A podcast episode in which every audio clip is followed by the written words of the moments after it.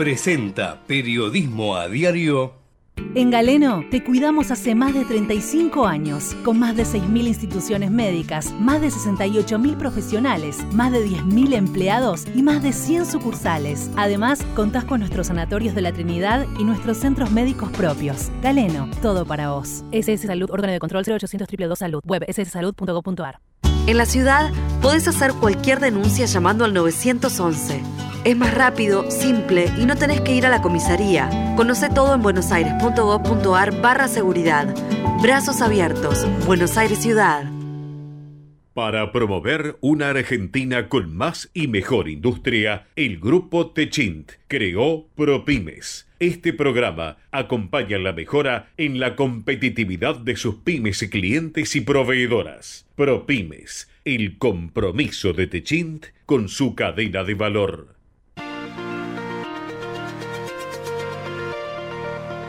En la mañana de Ecomedios y con la conducción de Hugo Grimaldi, ya comienza la edición compacta de Periodismo a Diario.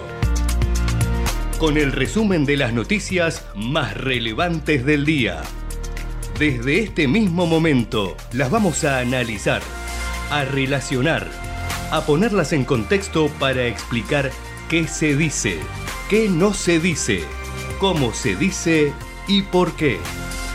Empezaremos a compartir títulos, notas, videos y fotografías, a mostrar personajes y recomendar columnas y enfoques. Y seremos implacables a la hora de identificar las noticias falsas. De lunes a viernes por AM 1220, en simultáneo por todas las redes sociales y con desarrollo extra en ecomedios.com. En Periodismo a Diario no le vamos a hacer perder el tiempo.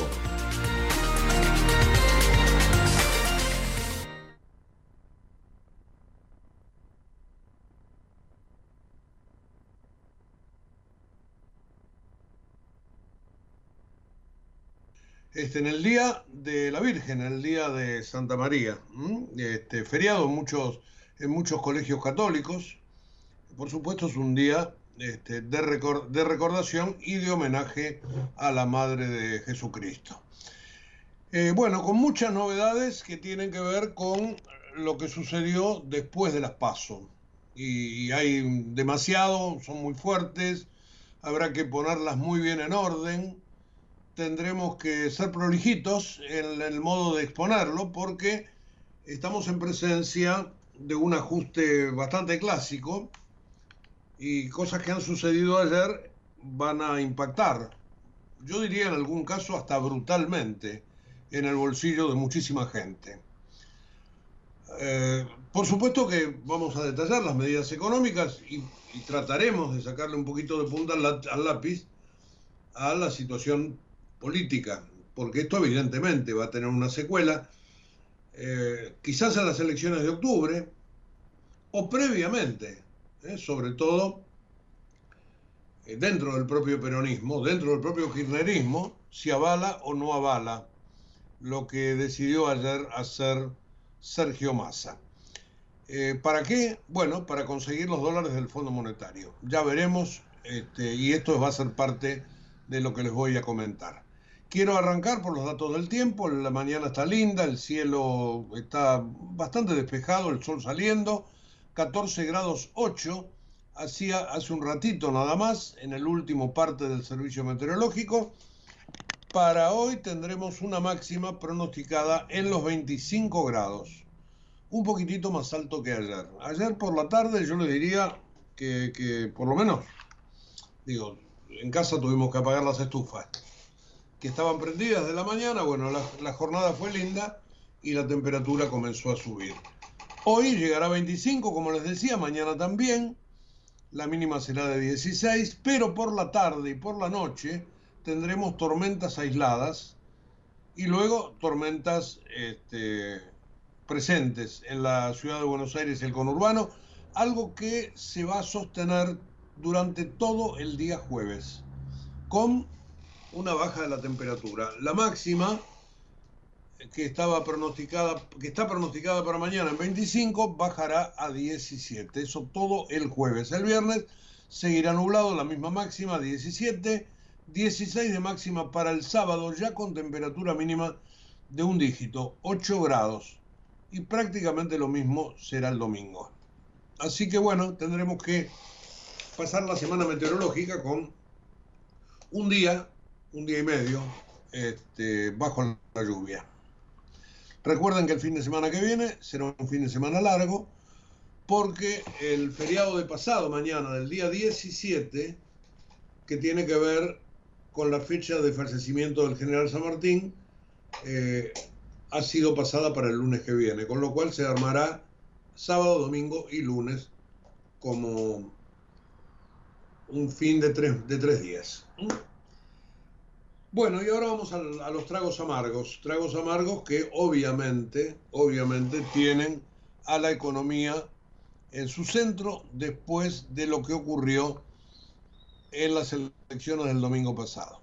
Todos saben, ganó Javier Milei, eh, segundo por muy poca diferencia, en cantidad de votos creo que son 300.000, Juntos por el Cambio, tercero también por poca cantidad de diferencia, este, el oficialismo. Tres tercios, veremos ahora en las elecciones del 22 de octubre cómo se da esto. Pero ayer, después del cimbronazo, el gobierno, el ministro de Economía, candidato a su vez, Sergio Massa, decidió tomar una serie de medidas que hacen más que nada a tomarlas rápidamente para que se le puedan diluir en el tiempo. En dos meses, de aquí a octubre, para competir y tratar de al menos arañar el balotaje y tener un mes más de chances. Bueno, Massa ha apostado a esto. Quizás si esto que hizo ayer lo hubiera hecho hace dos meses atrás, probablemente no se hubiera llegado con este grado de tensión, no lo sabemos verdaderamente.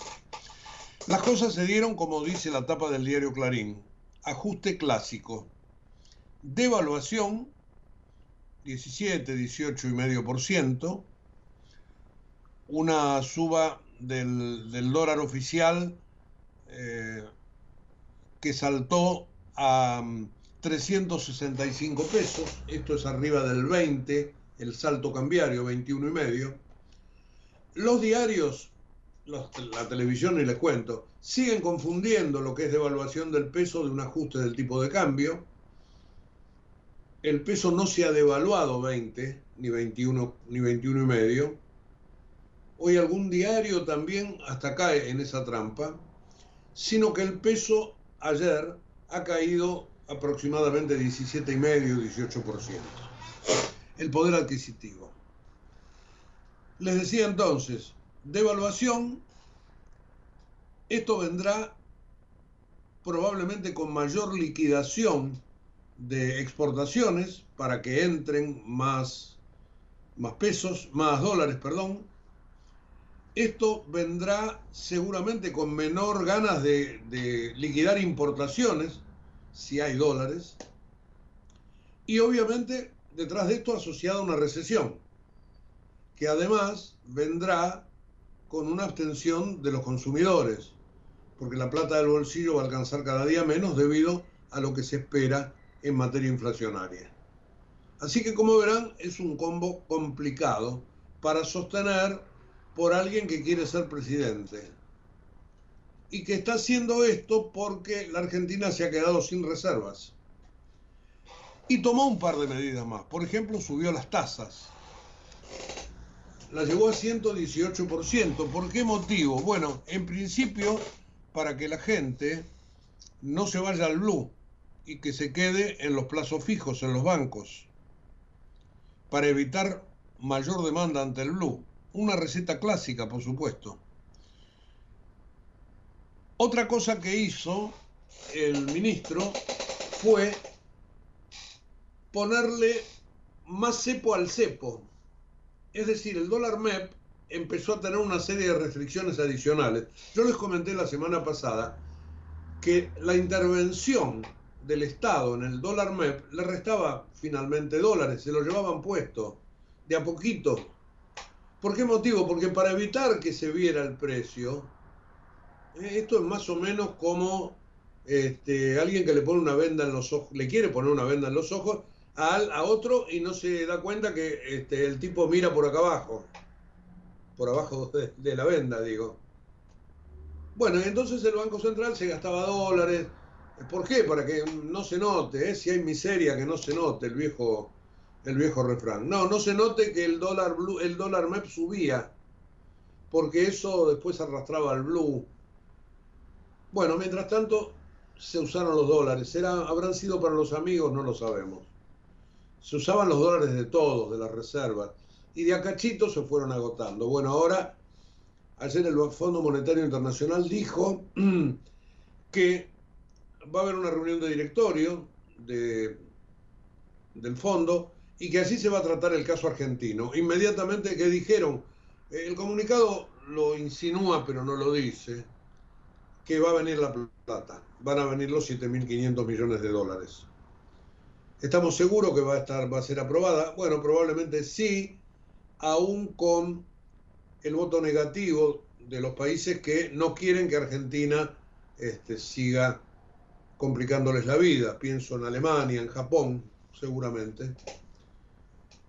Este, pero como en por mayoría simple, probablemente esto salga, efectivamente. Y los 7.500 millones vendrán a la Argentina, aunque tendrán que usarse en buena parte para repagarle al fondo pero también para pagarle a la Corporación Andina de Fomento y también a Qatar.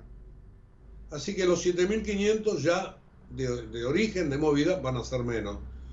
Pero digamos que van a entrar al Banco Central, algo que hasta el momento no hay, y que le dará un poco más de aire hasta las elecciones al gobierno. Probablemente por esto y para asegurar ese desembolso, ayer se hizo lo que se hizo. Y que estaba todo charlado. Bueno, muchachos, déjennos esperar hasta las paso. Salgamos como salgamos, nosotros vamos a devaluar. Y ayer se hizo con toda esta secuencia que yo les estaba comentando, pero probablemente con un montón de consecuencias, que es lo que va a ocurrir. Así que tenemos el tema económico derivado de la cuestión política allí en el centro de la escena. Son medidas que, les reitero, son bastante clásicas y que son típicas del Fondo Monetario. Ahora, Cristina Kirchner se quedó en Santa Cruz. Por supuesto, no quiso estar el domingo en ningún, nada que tuviera que ver con las elecciones, nadie, nada que la pegue, aunque en Santa Cruz le fue mal al kirchnerismo, tan mal que perdió la gobernación tan mal que Javier Milei fue el candidato más votado. Como dice el mileísmo, eh, Santa Cruz se tiñó de violeta. Y solamente tuvo un premio consuelo en que Alicia Kirchner fue la candidata más votada como senadora. Un, enemigo de los Kirchner decía ayer, se la quieren sacar de encima.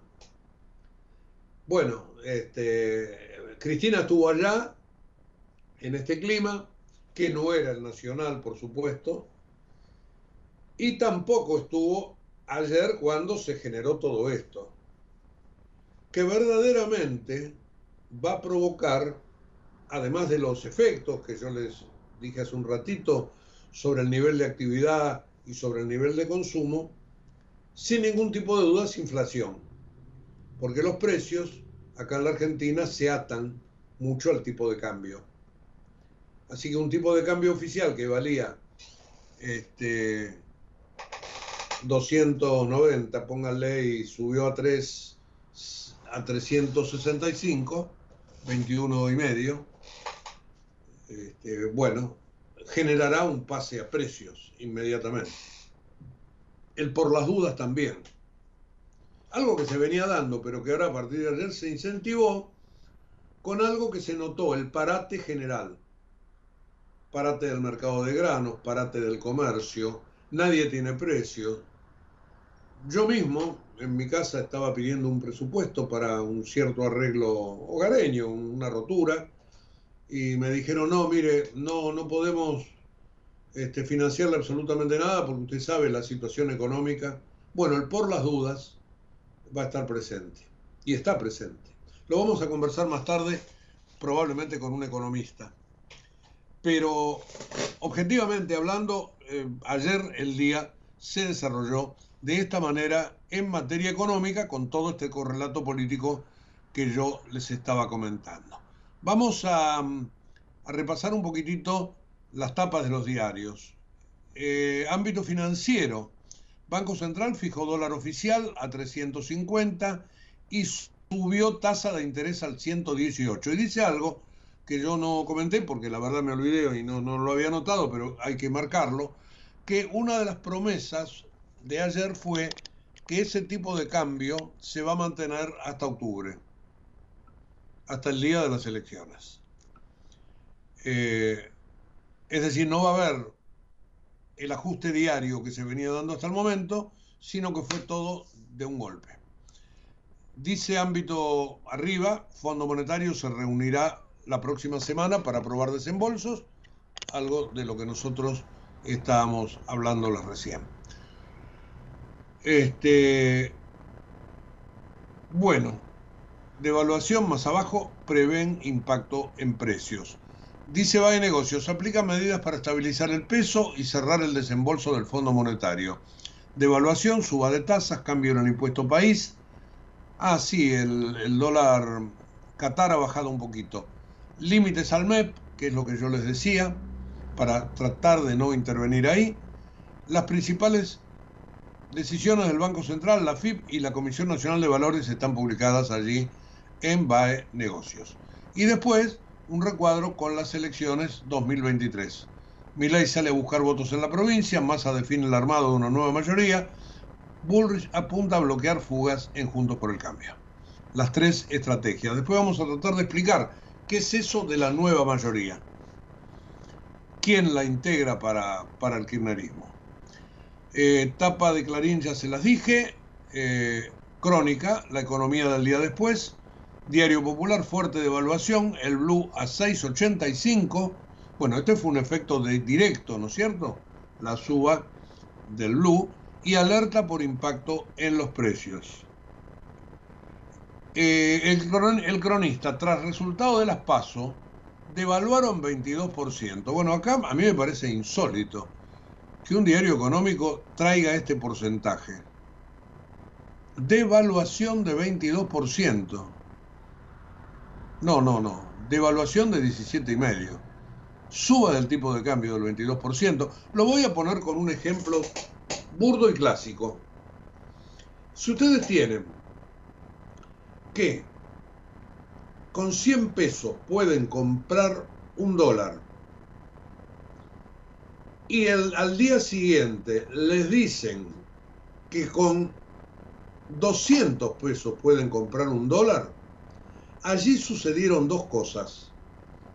El tipo de cambio se apreció 100%. La devaluación del peso fue de 50%. Hay que hacer la cuenta al revés, muchachos digo, uno piensa que, estas cosas se aprenden. Lamentablemente, allí estamos. También dice la tapa del cronista, lanzan un plan para contener la suba de precios. La incertidumbre se reflejó de inmediato en el dólar. El blue terminó en 685. El Banco Central mantendrá el tipo de cambio sin cambios hasta octubre. Bonos y acciones cayeron hasta 9%. Y después, abajo, da un dato que habla de la estrategia de Sergio Massa. Massa creó una unidad para negociar con las empresas que será dirigida por Guillermo Mitchell. Guillermo Mitchell es el director de la aduana, un hombre que tiene que se hace mucha prensa porque se la da de duro, porque este, está muy encima de todo y ha logrado efectivamente algunos este, aciertos. Además de promocionarlos, lo, lo hace. Bueno, allí para negociar precios le van a ofrecer descuentos impositivos a las empresas, garantías para importar, es decir, zanahorias para que las empresas se prendan en este acuerdo, algo que ha fracasado siempre y que ahora, en medio de este tobogán, verdaderamente no vemos por qué tendría que funcionar. Pero esta unidad para negociar con las empresas es una novedad. Allí está Mitchell, estará Gabriel Rubinstein, y me dicen, yo no lo tengo confirmado todavía, pero me dicen que no va a estar Matías Tombolini, el secretario de Comercio, que se habría sentido tocado, molesto, por esta intromisión de un tercero que le llega por arriba como para este, como para tratar de hacer mejor el trabajo que Tomolini para el kirchnerismo sobre todo ha hecho muy mal. Así que veremos qué pasa, va a haber novedades seguramente o en un rato o durante la mañana de hoy. Eh, así que esto, esto de la unidad eh, para negociar con las empresas a cargo de Guillermo Michel este, es otro de los temas que hacen a las tareas que el gobierno puso ayer adelante para este, empujar eh, una suerte de reacomodamiento de las variables. El economista también, 20% de devaluación. A otro que hay que explicarle. Puso la tasa en 118. Eso es lo segundo. El diario La Nación dice exactamente lo que pasó. Tras el revés en las pasos, el gobierno devaluó 18% y se dispara el dólar. Llevó el oficial mayorista a 350, subió la tasa de interés al 118, el blue escaló 80 pesos a 685 y el MEP terminó en 621. Milei culpó al oficialismo por la crisis financiera. Eh, Milei anoche en La Nación Más dijo que su triunfo electoral no respondió a un voto bronca.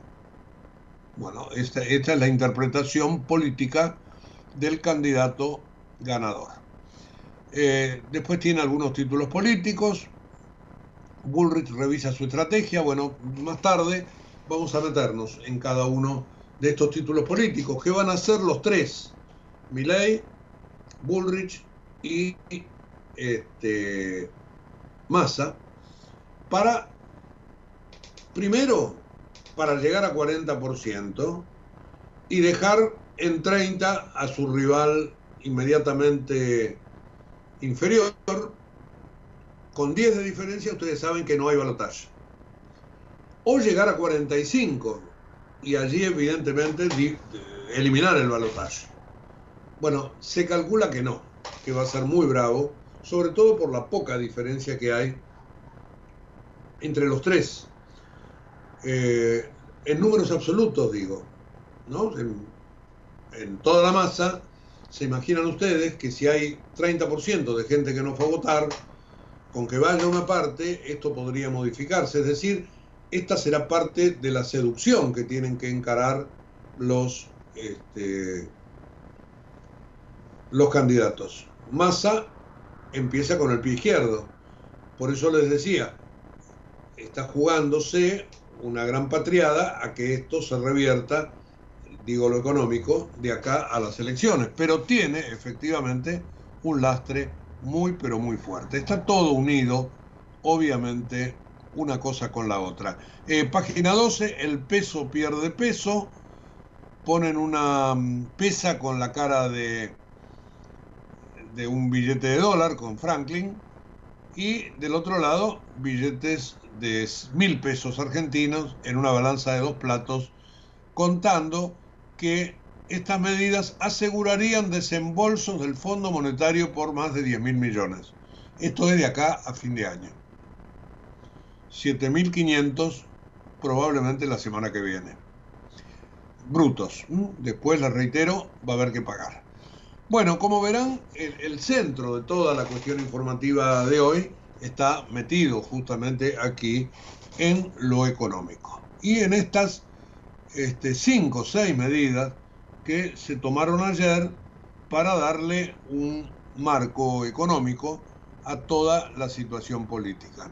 Hoy lo marca, lo hace muy lindo eh, gráficamente este, y se puede entender muy bien el diario La Nación en su página 3, la economía después de las primarias.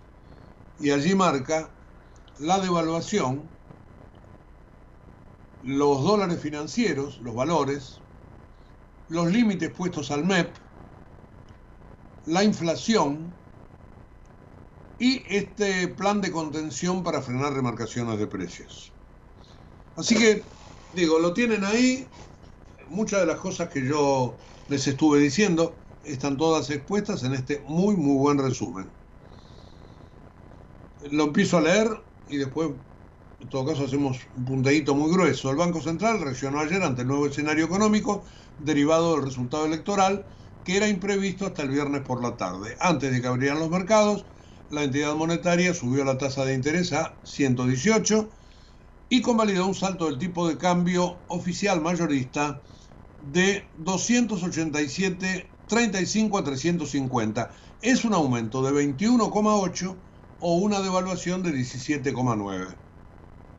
Muy, pero muy preciso el diario La Nación. Así, el dólar mayorista que miran los exportadores, importadores y las empresas que deben pagar deuda al exterior, quedó a 350 pesos y el minorista a 365.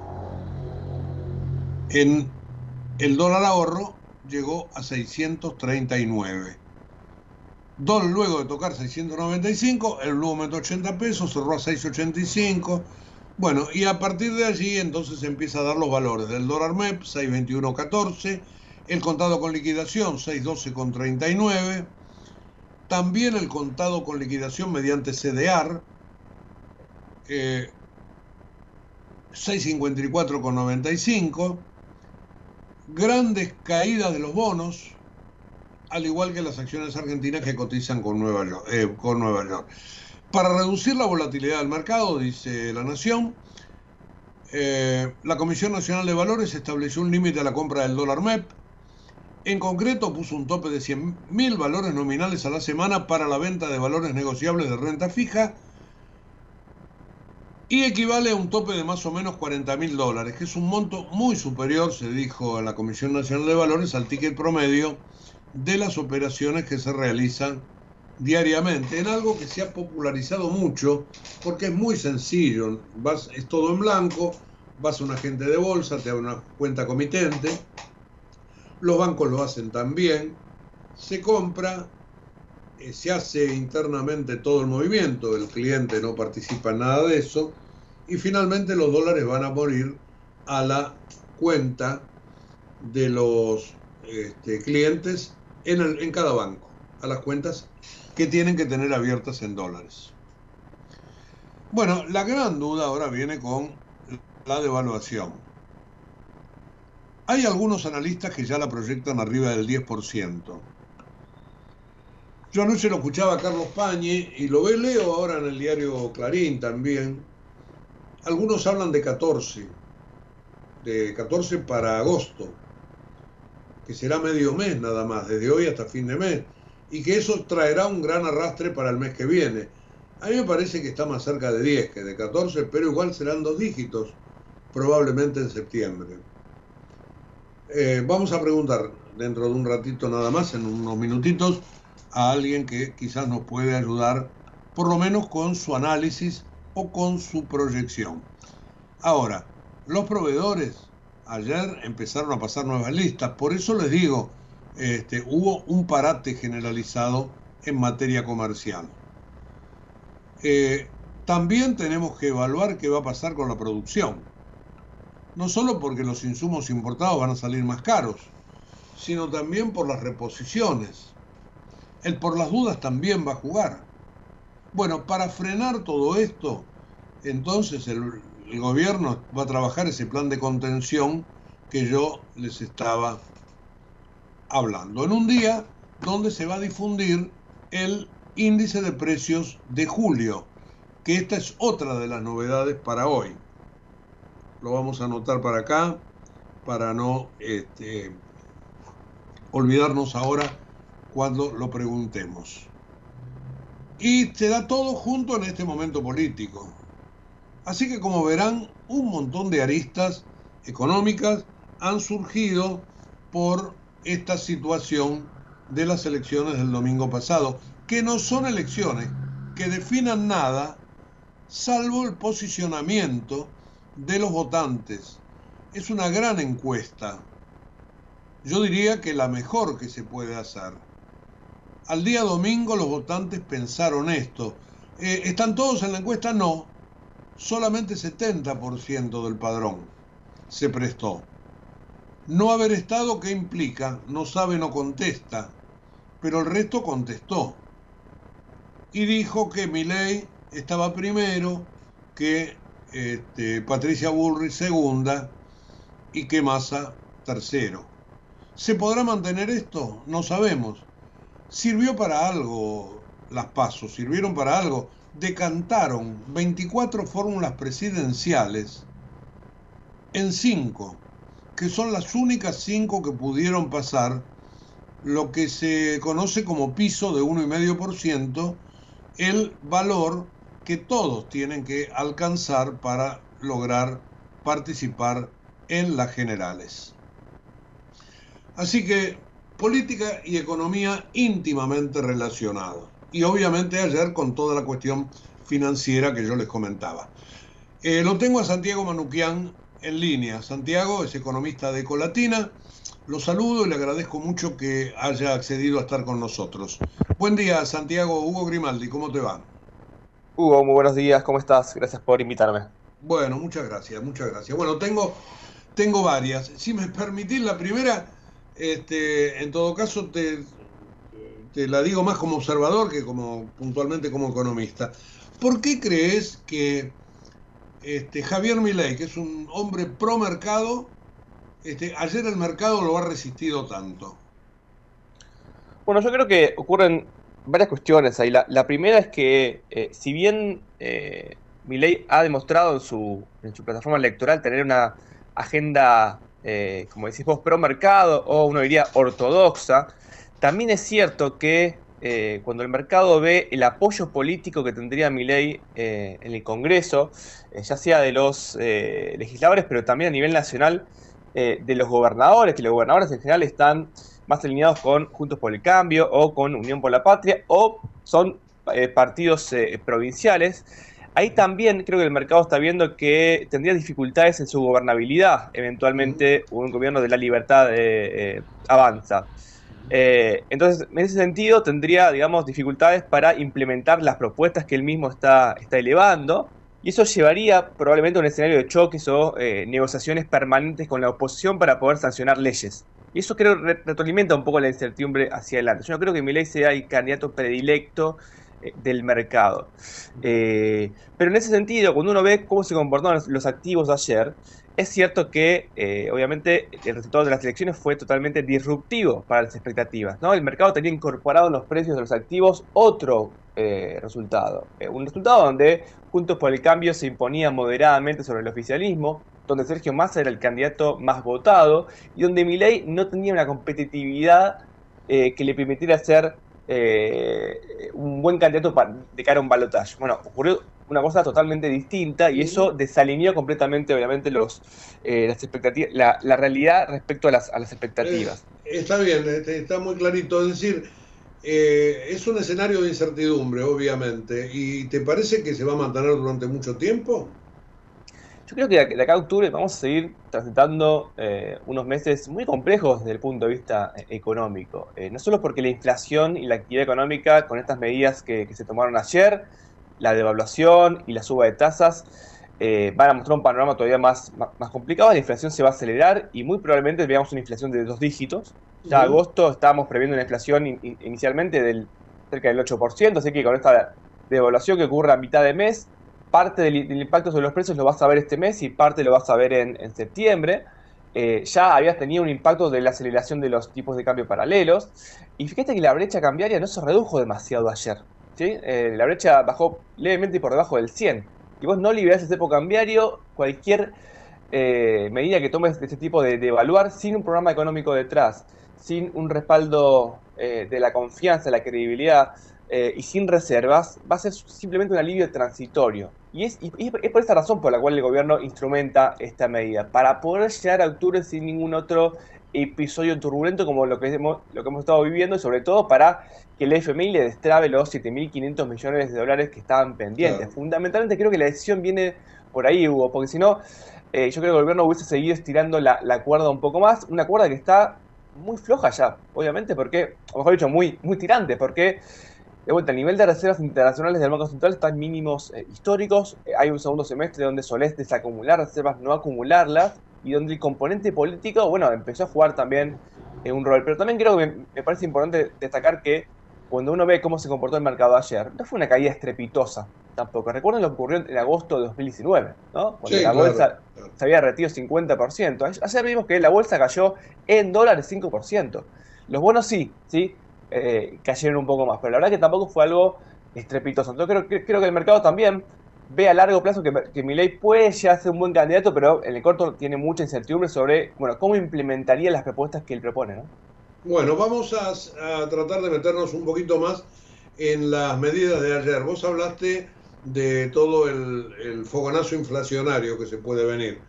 Eh, si el gobierno responde políticamente a ese fogonazo inflacionario, por ahí con dinero para el bolsillo de la gente. Esto puede empezar a generar una espiral negativa, no digo llegar a una hiper, pero empezar a mirar un escenario este, de dos dígitos permanentes en cuanto a inflaciones mensuales?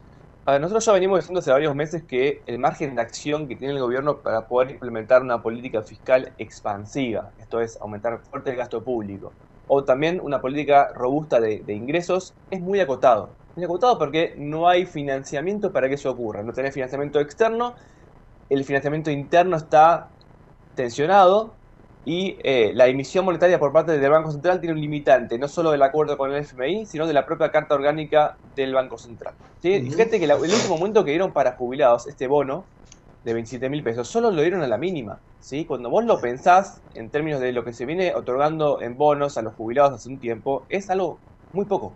Entonces, no hay que confundir lo nominal con lo real. El ajuste que está haciendo el gobierno fiscal va a continuar en los próximos meses. Y es parte de lo que se acordó con, el FMI. Entonces, con el FMI estás acordando una devaluación que finalmente se dio y era lo que el gobierno estaba intentando evitar desde hace muchos meses. Es la última bandera, te diría, que bajó el gobierno. Ya había subido la tasa de interés, ya había empezado a subir las tarifas, era la última que le quedaba, te diría. También acordó un ajuste fiscal que eh, como se mantiene la meta que original para este año, eso implica que en la segunda parte del año, aún siendo elecciones, el gobierno va a tener que hacer un ajuste. Viendo la llamada, quizás estás en un teléfono móvil, te moves un poco, a ver si te puedo oír ahora. Ahí me escuchas mejor, estoy quieto yo. Ahí sí, ahí sí, quédate quieto. Perfecto. Ah, dale. No, te decía, en síntesis, hay muy pocos márgenes para que el gobierno aplique una política fiscal expansiva. Mm. ¿sí? Puede otorgar bonos compensatorios en asignaciones también, pero vamos a ver que tiene muy poco, muy poco impacto. ¿sí? Entonces, el gobierno también sabe que tiene poco margen para radicalizarse, porque si eso ocurre, vas mucho más rápidamente a un escenario disruptivo y ahí sí el tipo de cambio te puede llegar a jugar una, una mala pasada. Entonces, el gobierno sabe que de acá a las elecciones no tiene demasiado para hacer desde la economía para poder remontar el resultado. Eso ya lo sabía antes, eh, los resultados de, las elecciones lo mostraron y de acá en adelante va a seguir siendo lo mismo. Entonces va a tener que apelar a otra estrategia, probablemente más política que, económica. Pero bueno, al traslado de los precios que te decía antes, se va a dar, ya lo estamos empezando a ver, ya lo veníamos viendo antes de las PASO, y ya veníamos viendo que la economía se quedó sin nafta antes de las PASO. El gobierno había empezado a tomar algunas decisiones como acelerar el movimiento del tipo de cambio oficial, como empezar a frenar más el pago a las importaciones, antes de las pasos. Así que después de estas elecciones, el gobierno ve que hay un hito donde, bueno, tiene, era el mejor momento, te diría, antes de, las elecciones de, octubre para que estas medidas que eh, tomó muy probablemente en, consonancia con lo que dialogó con el FMI, bueno, le permitieran tener un poco más de aire. Pero, de vuelta, la cuerda sigue siendo muy tirante. Está bien. Y ahora te, pregunto por otro, otro de los efectos. Eh, suba de tasas, este, aumento del dólar para importar insumos. Digo, ¿esto va a pegarle al nivel de actividad? Claro, bueno, te, decía, los dos impactos iniciales que uno ve es más inflación, menos actividad. La actividad, como ya sabíamos, este año iba a entrar en recesión, principalmente por los impactos directos e indirectos de, la sequía. directos porque decae la producción agrícola y porque la actividad de sectores vinculados como maquinaria agrícola, como molienda de eh, cereales y, y, oleaginosas, como el propio transporte, sí van a ver, resentidos. Pero además porque el agro es el sector que te genera más dólares en la economía argentina. Si no te lo genera el agro, hay menos dólares para poder importar de otros sectores. Entonces esas restricciones iban a, a estar ahí. Como el gobierno consiguió activar el swap de monedas con China y el crédito comercial siguió creciendo, bueno, en parte fue compensándolo. Entonces el gobierno fue priorizando en la primera parte del año la actividad económica por sobre el nivel de reservas internacionales. Bueno, eso tiene un límite y lo estamos viendo ahora. La economía se quedó sin nafta. Y en lo que queda del año, esta aceleración de la inflación va a pegar en los ingresos, va a pegar en el consumo. Y el consumo es el 70% del PBI. Así que la actividad económica también se va a ver afectada eh, en ese sentido en lo que resta eh, del año. Y ahí tenés un escenario finalmente de esta inflación, ¿no? Una actividad económica que se estanca o que cae y una inflación que se acelera y que ya la estamos viendo nosotros en la zona del 150% para este año. Claro, vos, vos decís, y es, así, es razonable, que como el, la plata se le diluye en el bolsillo a la gente, la gente va, va a consumir menos porque le va a alcanzar menos, pero políticamente no cierra con una elección a dos meses vista. Este, allí yo creo que puede haber un ruido político sobre este plan, me parece.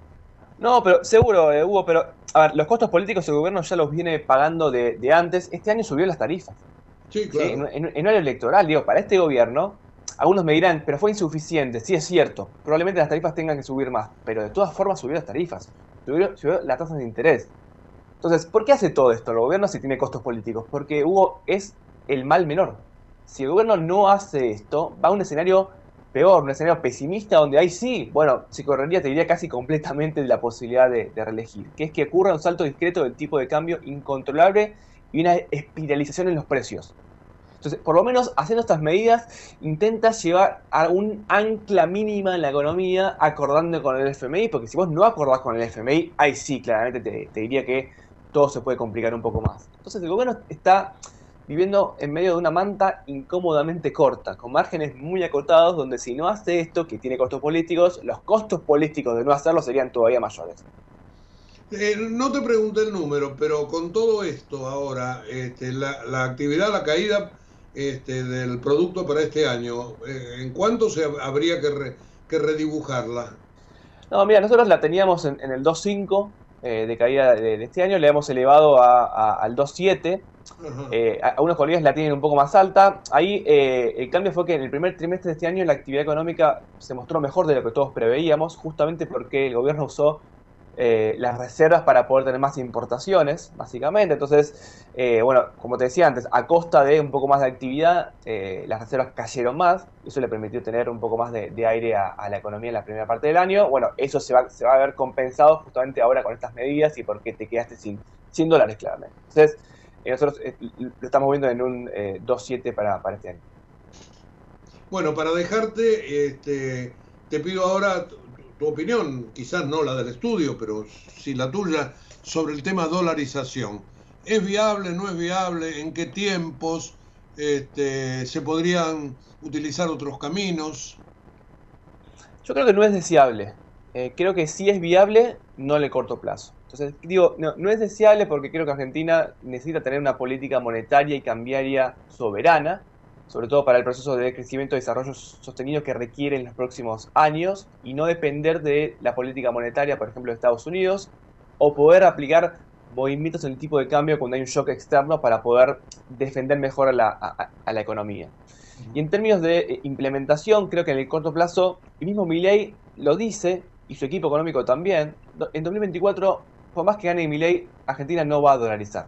No están dadas las condiciones en el corto plazo para que eso ocurra.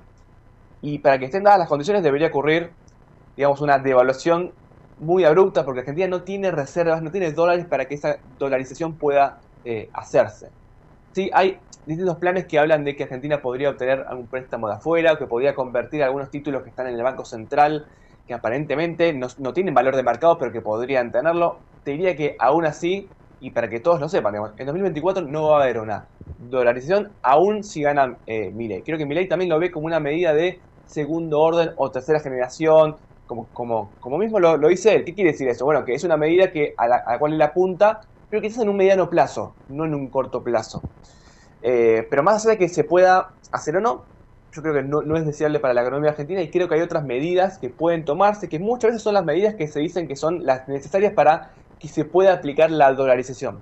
o, al revés, o al revés, por ahí si tomas esas medidas no es necesaria la dolarización. Perdón, eso, eso mismo quise, quise decir. Hay ciertas medidas que son propias de un plan de estabilización y te permitiría tener tu propia moneda, que a veces son las mismas que se requieren para dolarizar. Entonces te digo que, obviamente, la, estabilizar la economía no es sencillo, va a requerir de mucha pericia, de un amplio respaldo desde la política y eh, finalmente de que sea un plan creíble, pero creo que es necesario justamente para no depender de otra moneda y para poder ser soberano en ese sentido, que va a ser algo muy relevante hacia adelante.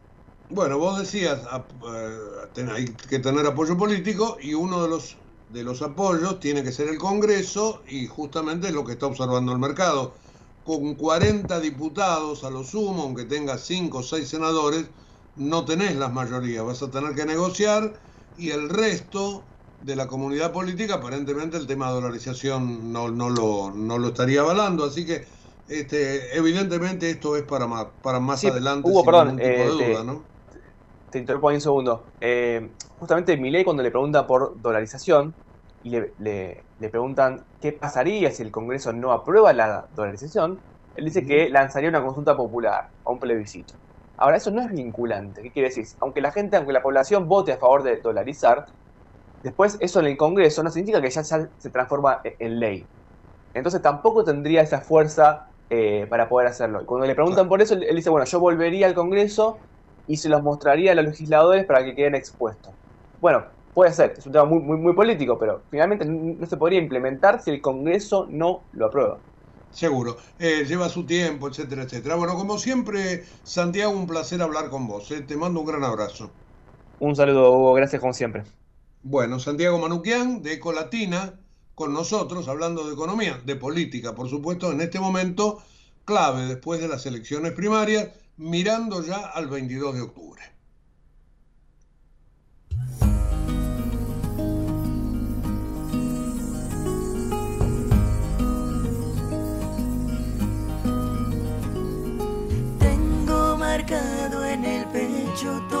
Los días que el tiempo no me dejó estar aquí.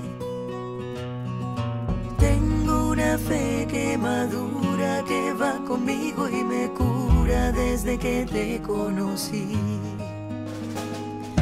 Tengo una huella perdida entre tu sombra y la mía que no me deja mentir. Soy una moneda en la fuente, deseo pendiente, mis ganas de revivir. Tengo una mañana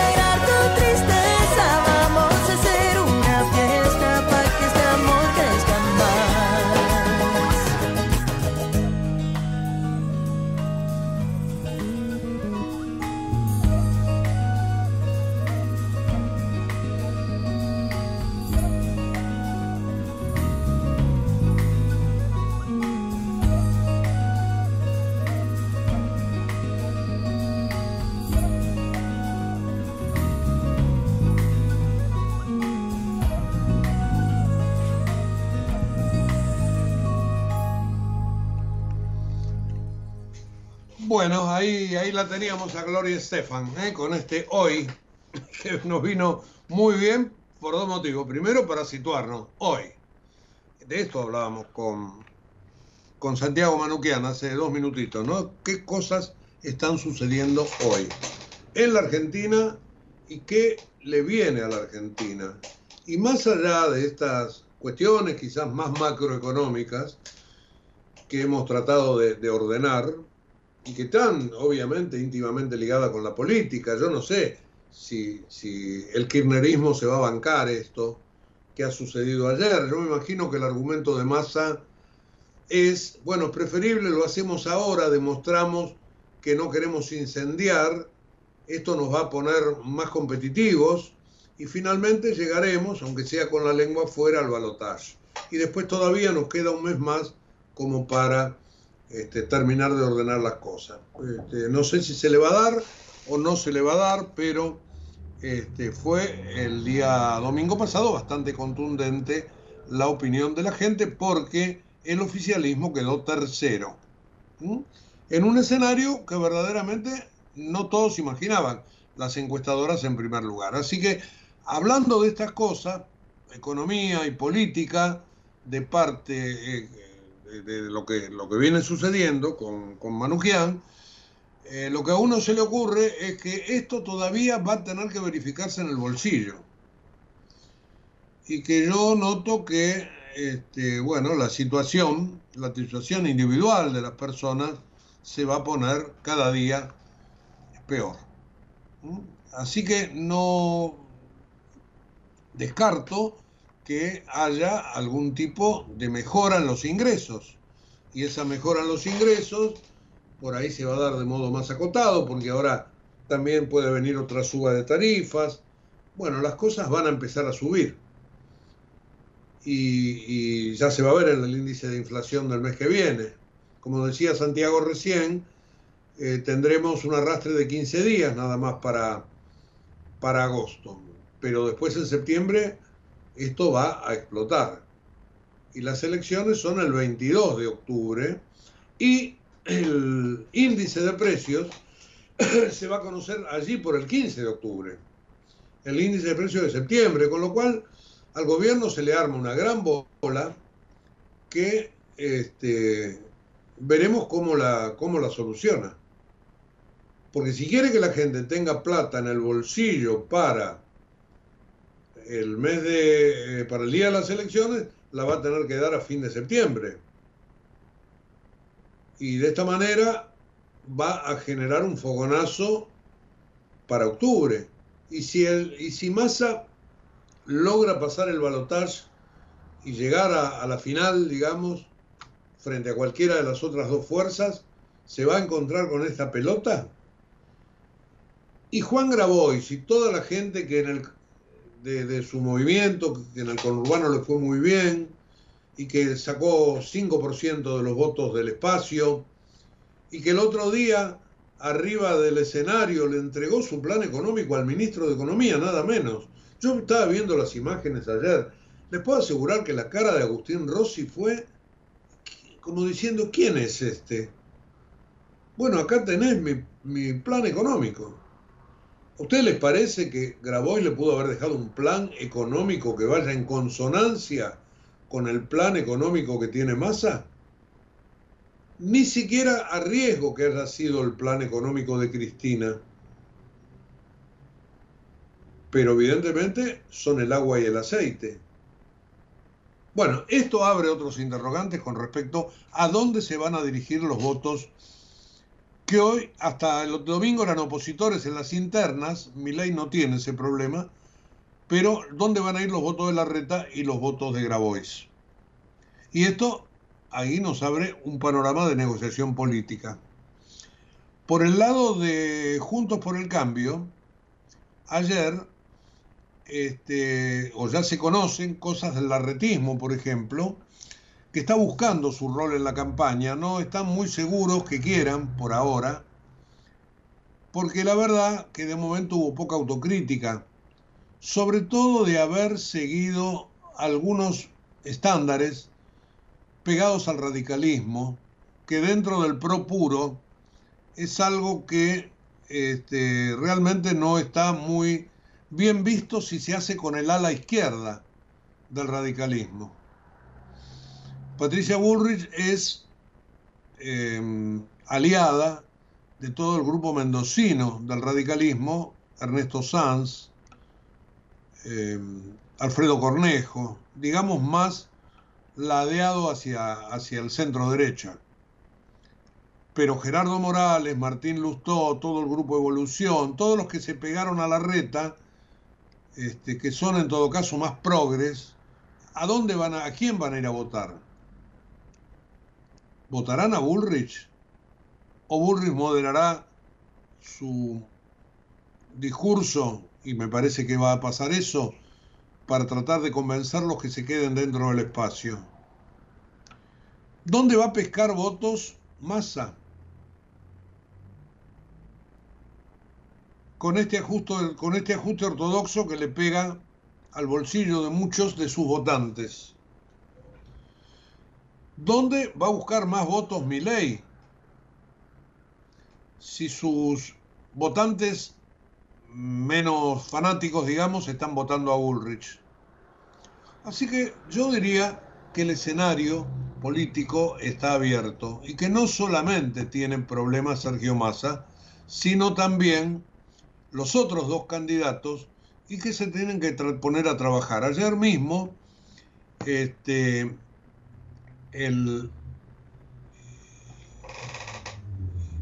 la gente de Milley y la gente de Bullrich empezaron a tener algunas conversaciones por abajo porque está la cuestión de la provincia de Buenos Aires. Allí Carolina Píparo, que sacó 24% de los votos nada más, salió tercera cómoda, les diría yo, en la provincia. Eh, bueno, ¿qué, ¿qué, ocurrió allí? Ocurrió que Carolina Píparo no descartó una alianza con Grindetti en, la provincia de Buenos Aires justamente para sacarle la gobernación a Kisilov, para ganársela. Ese es el bastión de Cristina. Sería, la verdad, un golpe tremendo para el kirchnerismo si además pierde la provincia de Buenos Aires. ¿Qué harán los intendentes con Kisilov? ¿Jugarán en defensa propia? ¿Cambiarán? Eh, Junto por el Cambio tiene que ver también por qué en el conurbano le ha ido tan mal. Sobre todo en el conurbano peronista que se abrió con Milei y lo dejó en tercer lugar. Hay muchas cosas por ver de acá en más y los equipos están trabajando desde ayer mismo. Vuelvo a la reta. El caso Schiaretti, ¿cuántos votos le limó? Bueno, creen dentro del arretismo que este, finalmente terminó siendo un error. Primero porque Bullrich le torció, el brazo y Macri. Y segundo, más allá que esta, esta inquina que se ha generado, este, bueno, ¿qué hacer de ahora en más? El jefe de gobierno dicen que se va a mantener en su postura, etcétera, etcétera, pero bueno, pasaron 24 horas nada más y están todos rediseñando, recalculando este, el futuro. Eh, se confirmaron las fechas de los debates presidenciales. Van a ser el primero de octubre en Santiago del Estero y el 8 de octubre en la Facultad de Derecho. Y si hay balotaje, los primeros días de noviembre también en la Facultad de Derecho. Entre los dos que queden, obviamente. Con respecto al voto no positivo, eh, se supo que finalmente hubo un más, hubo más de un millón de votos en blanco, 300.000 lo impugnaron y 3 de cada 10 personas no fueron a votar. En esta gran encuesta que resultó ser las pasos al día 13 de octubre. Ustedes saben que las encuestas son dinámicas y por eso los candidatos están tratando de cambiar este, un poco el sentido de lo, de lo que va a pasar. Bueno, cada cual con lo suyo. Nos tenemos que ir. pero hemos hecho un programa que tiene que ver con la política, sobre todo con la economía, este, en este momento clave, en este momento bisagra. Todo esto lo van a tener resumido en un ratito nada más en la página web de Ecomedios, www.ecomedios.com. Les agradezco y los espero mañana a las 8 otra vez aquí por la radio. Chao. En Galeno te cuidamos hace más de 35 años, con más de 6.000 instituciones médicas, más de 68.000 profesionales, más de 10.000 empleados y más de 100 sucursales. Además, contás con nuestros sanatorios de la Trinidad y nuestros centros médicos propios. Galeno, todo para vos. SS Salud, órgano de control 0800 222 Salud, web sssalud.gov.ar. En la ciudad podés hacer cualquier denuncia llamando al 911. Es más rápido, simple y no tenés que ir a la comisaría. Conoce todo en buenosaires.gov.ar barra seguridad. Brazos abiertos. Buenos Aires Ciudad. ProPymes cumple 20 años. Somos la generación del futuro de la industria y la energía. Trabajamos junto a nuestras pymes para mejorar la competitividad y proyectarnos al mundo. Somos ProPymes, el programa del Grupo Techint para el fortalecimiento de su cadena de valor. Desde Buenos Aires, transmite LRI 224, AM 1220, Ecomedios